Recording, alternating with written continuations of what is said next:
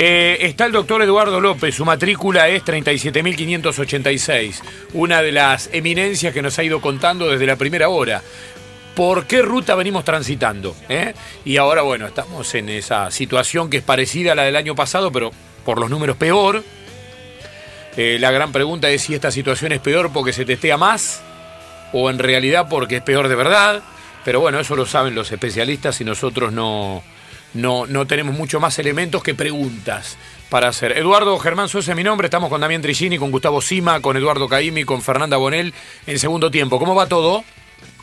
Muy bien, muy buenas noches. ¿Cómo les va a ustedes? Todo tranquilo, aquí estamos, este, con, con- con interrogantes y, y en principio una primera reflexión de este tiempo que estamos atravesando. Hemos hablado tanto el año pasado, con menos información respecto de este, de este virus, después nuevas cepas, un montón de historias y un montón de agua pasado debajo del puente, y hoy estamos en una situación que desde lo numérico es muy preocupante, eh, y bueno, queremos tener una, una primera reflexión en este momento con un fútbol argentino que no se va a jugar, pero sí con partidos de Copa que en principio, por ahora, se van a llevar a cabo. ¿Cuáles, ¿Cuáles son las reflexiones desde el punto de vista científico, si se quiere, de este momento que estamos atravesando, doctor? Bueno, nosotros estamos en este momento con una curva de casos en ascenso muy significativa, otra vez empinada, ¿no? Y en segundo lugar, estamos con una cantidad de muertes por millón de habitantes que también es muy alta, ¿no? Sí.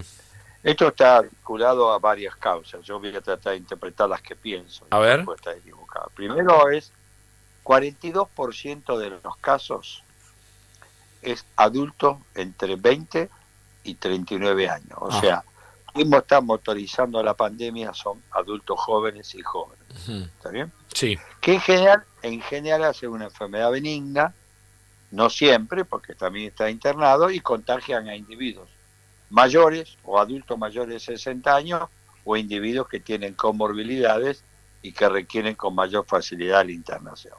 Ahora, por otro lado, hay un tema que es interesante. El 84%, 82%, perdón, de las muertes son en mayores de 60 años. Quiere decir que la transmisibilidad del adulto joven al adulto mayor por distintas causas ocurre. El tercer factor muy importante es que yo creo que están transitando en forma significativa las cepas de mayor transmisibilidad. Ujú. Llámese la cepa británica, llámese la cepa Manaus, que aumentan un 30-60% la transmisibilidad. Con lo cual estamos frente a este panorama y además yo tengo la sensación que alguna gente que se vacunó, diríamos, con una dosis o cree que ya están protegidos y por otro lado que los jóvenes y adultos jóvenes creen que va a ser una enfermedad, van a ser siempre una enfermedad benigna, cosa que no es así. Y el mejor ejemplo es la pregunta que yo siempre hago. Todos los que estamos ahora hablando entre nosotros. ¿Cuántos conocemos que hayan tenido COVID? Seguro mucho más que el año pasado. Sí, sí, claramente, Es- sí. Sí, es sí, sí. evidente. Sí, es No más, al es principio, al principio el tema era que nadie conocía, yo no tenía ningún conocido que hubiera tenido COVID y eso generaba cierto descreimiento cuando ustedes hablaban de cerrar y todo lo demás, cuando nos remontamos Exacto. a abril, mayo 2020, ¿no? Sí, sí, Sin sí, embargo, sí, ahora es al revés, ahora no hay nadie que no tenga un cercano que haya atravesado la enfermedad. Si uno va al fútbol, ¿no? Al fútbol, fíjense ustedes que se contagian casi planteles completos, Sí, ¿no? sí. Que hemos hecho jugar, jugado, hemos- han jugado profesionales que estaban en periodo de cuarentena. Mm. que a los dos, al día de jugar, al otro día empezaron a tener los síntomas. No sé si está claro. Sí, O sea, individuos que estaban, que estaban para, que ya estaban incubando la enfermedad. Lo que revela la enorme magnitud. Lo de, lo de River es un ejemplo perfecto de la enorme transmisibilidad que tienen algunas de las, cep- de las variantes que están circulando. Así que a mí me parece que esta medida es una muy buena medida. Yo aclaro que estoy totalmente de acuerdo. Y cuando hay esta medida de fase 1, tienen que acompañar todos, las escuelas, los partidos de fútbol, los jugadores de bocha, todos. ¿Está bien? está la claro. fase 1 tiene que cumplir a todo el mundo, menos el personal esencial. Aquel que no tiene más remedio, como puede ser personal de salud, como puede ser personal de seguridad, etcétera, etcétera, ¿no? Eh, a propósito de este ejemplo que usted planteaba, doctor eh, Eduardo López, em, en Boca todo parece indicar, vamos a tocar madera y esperemos que siga así, no hay ningún positivo. Lo, esto puede significar que el riesgo de contagio en un partido de fútbol es muchísimo menor por estar al aire libre y por un montón de circunstancias, porque el contacto es por unos segundos y punto entre un jugador y otro, porque sí, el contagio se dio en River internamente, pero River jugó contra Boca, como usted bien marcó, con un montón de jugadores que seguramente ya estaban incubando el virus, y sin embargo, a Boca ese contagio, al menos hasta ahora, no se ha trasladado y estamos a, una semana del episodio, ¿no?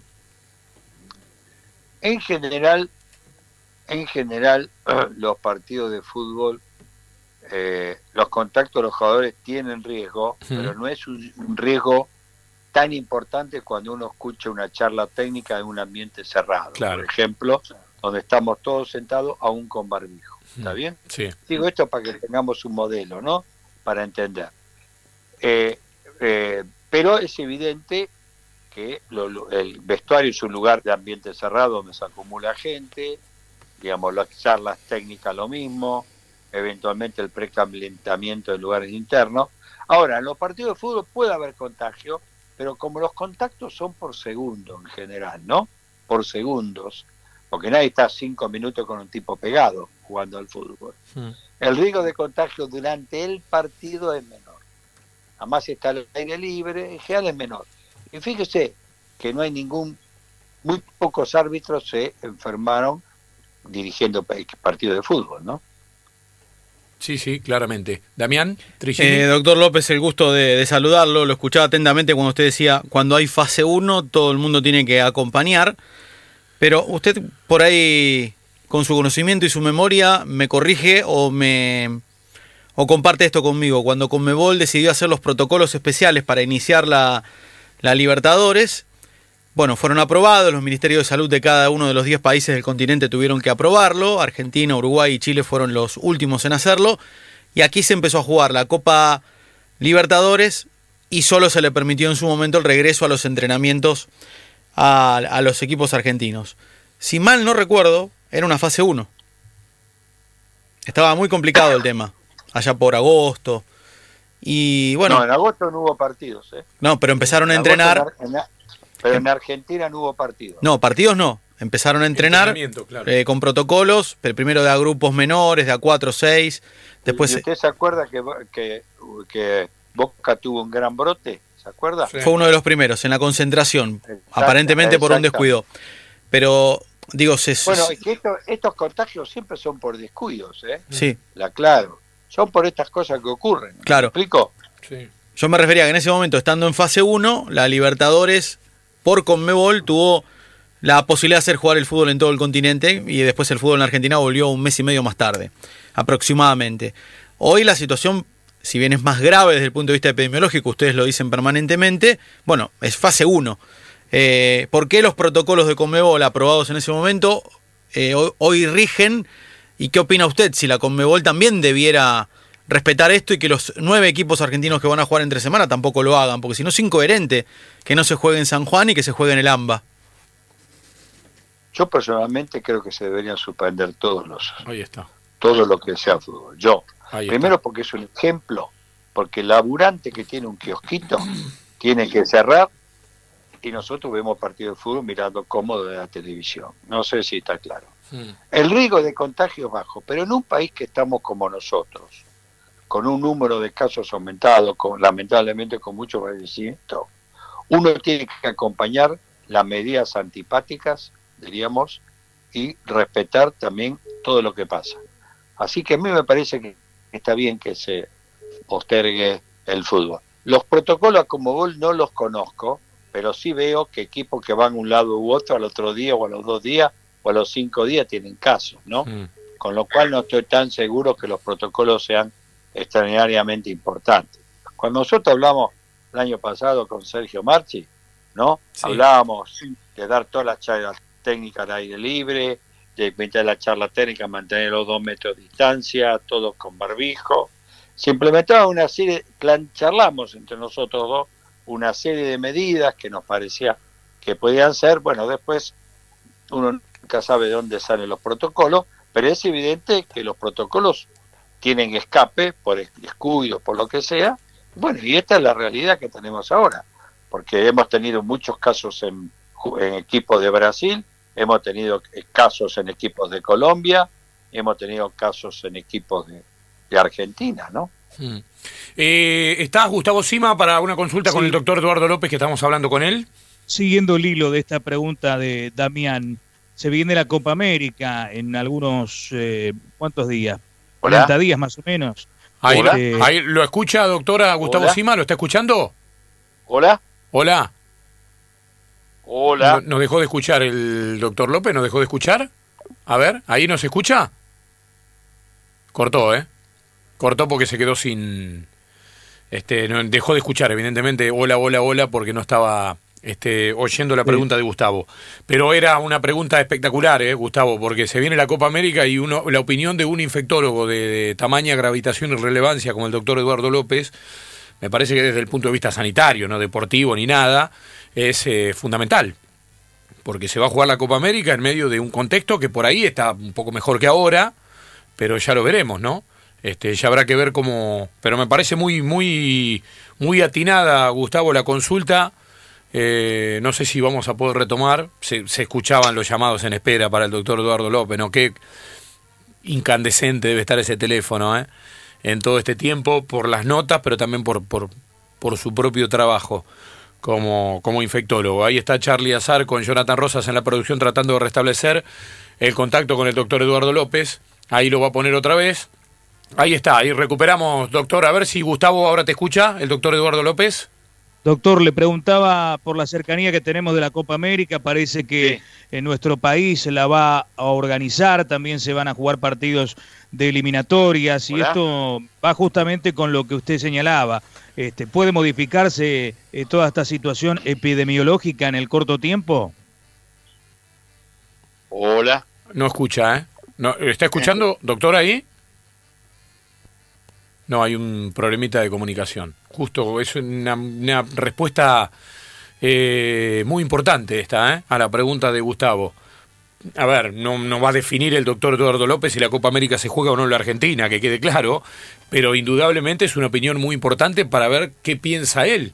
Eh, así como ha sido contundente, ¿no, Gustavo? Y ha dicho el fútbol tiene que parar, el de la Copa también, no solamente el fútbol local, ¿no? No solamente el ámbito local, y fíjate vos que, eh, bueno, esto eh, recién se publicó, la Conmebol confirma que Colombia y la Argentina se va a jugar en Barranquilla en los primeros días de noviembre y hasta designó el árbitro Roberto junio, Tobar. junio, el 8 de junio.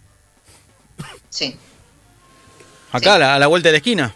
Sí, en un, país todavía convulsionado que acaba de suspender su... La situación social de Colombia, ¿no? Claro, acaba de suspender la Copa América por eso, no, por no solo por el COVID. River jugó ahí eh, aquel recordado partido hace cuánto, frente a Junior, que dio tanto que hablar con, con, los gases, con el Una semana. Va, bueno. bueno días. Bueno, un poquito más, sí. Eh, Nueve días. Nueve, diez días. Por eso digo, eh, está bien, no se puede comparar con la Copa América porque la Copa América es una sucesión de partidos, varios, y este sería uno solo, que por razones obvias, por razones de cantidad, es bastante más, este, eh, entre comillas, sencillo organizarlo, llevarlo a cabo, darle seguridad, a pesar de que en el partido con River no pasó. Está, otra vez. Apabulla, ¿no? la,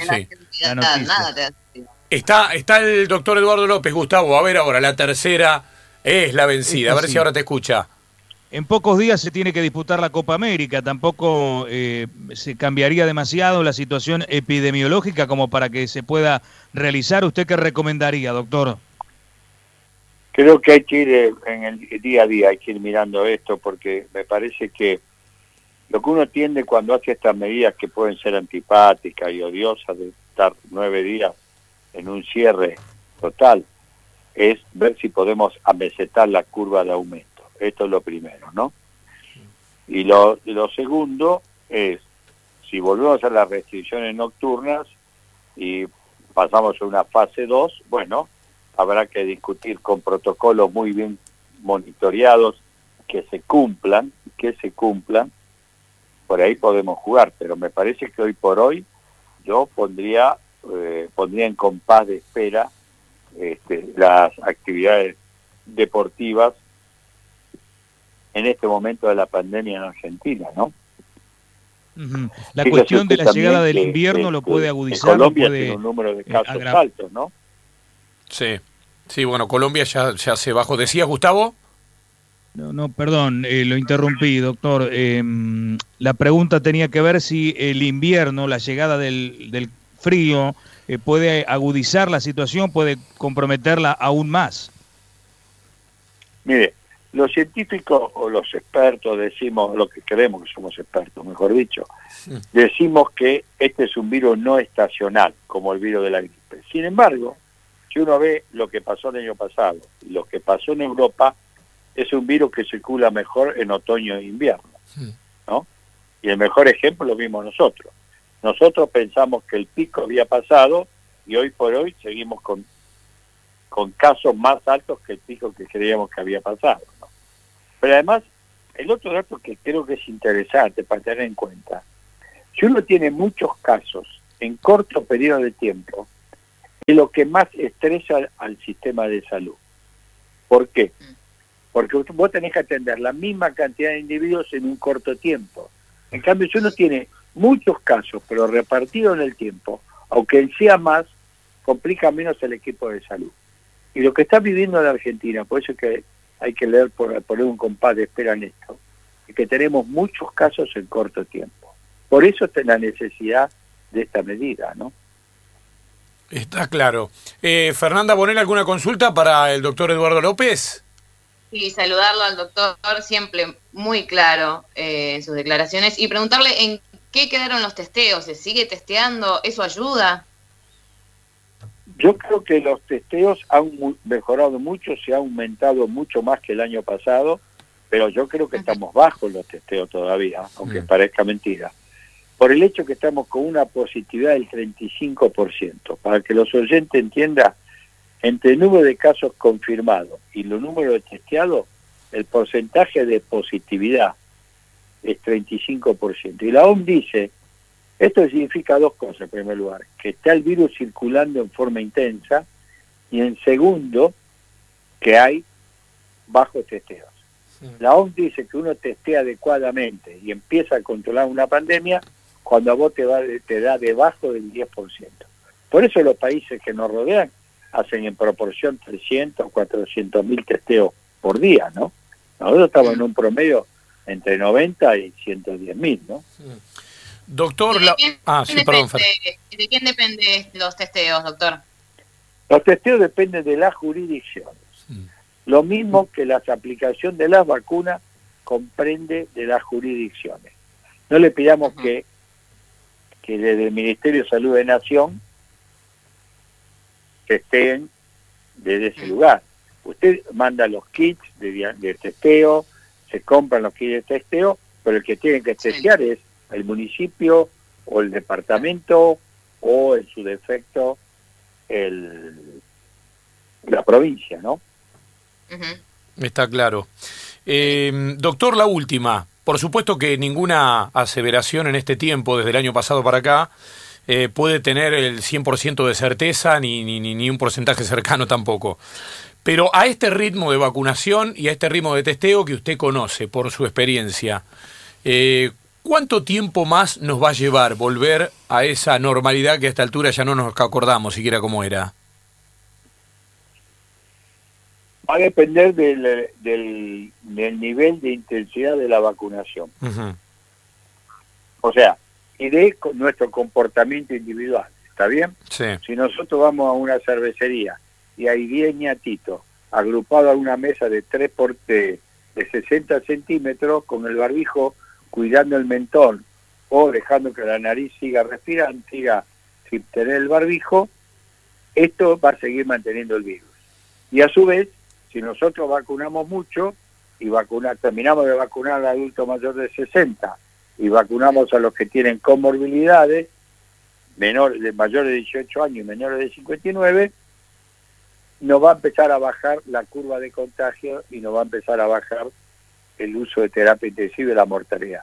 Pero esto, en los próximos dos o tres meses, es todavía un eh, escenario lejano, ¿no? porque todavía tenemos mucha gente vacunado con una sola dosis. Sí, sí. Y en general, con una sola dosis no tiene la misma eficiencia que dos dosis. Por supuesto está la lectura del otro lado, que dice, bueno, al menos con una dosis se van a proteger. Es verdad, pero yo quisiera que el adulto mayor se vacunara con dos dosis como hizo Chile, porque ¿qué vio Chile? El adulto mayor cuando llegaron al 80% de vacunados mayores de 70 años con dos dosis, la curva de internación de individuos en terapia intensiva a esa franja etaria cayó significativamente. Quiere decir que una vacunación completa te impacta a disminuir las camas de terapia intensiva, ¿no? Está claro, porque cualquiera que se contagie va a tener síntomas menores y no va a requerir ese cuidado intensivo que es lo que más preocupa, ¿no? Que se sature. Exacto. Bueno, ya en, en, Estados Unidos, en Inglaterra, con la Premier League, por ejemplo, ha vuelto de a poquito el público y ojalá que a nosotros nos va a llevar unos meses más, pero que vayamos caminando despacito y por las piedras hacia, hacia ese lugar. Como resumen, doctor, no me deje mentir, usted está totalmente de acuerdo con que el fútbol se detenga, aunque sea como un mensaje claro y contundente, que debería evitarse que se jueguen las copas internacionales esta semana y que con la Copa América hay que ser bastante cautelosos y ver el día a día, pero no confirmar absolutamente nada en este momento. No, no mentí en una palabra de lo que usted dijo. No, hizo una muy buena síntesis. Muy bien. Le agradezco el, el, rato, ¿eh? No, muy amable ustedes por llamar. Bueno, Buenas noches. un abrazo. El doctor Eduardo López, ¿eh? eh 37.586 su matrícula. ¿eh?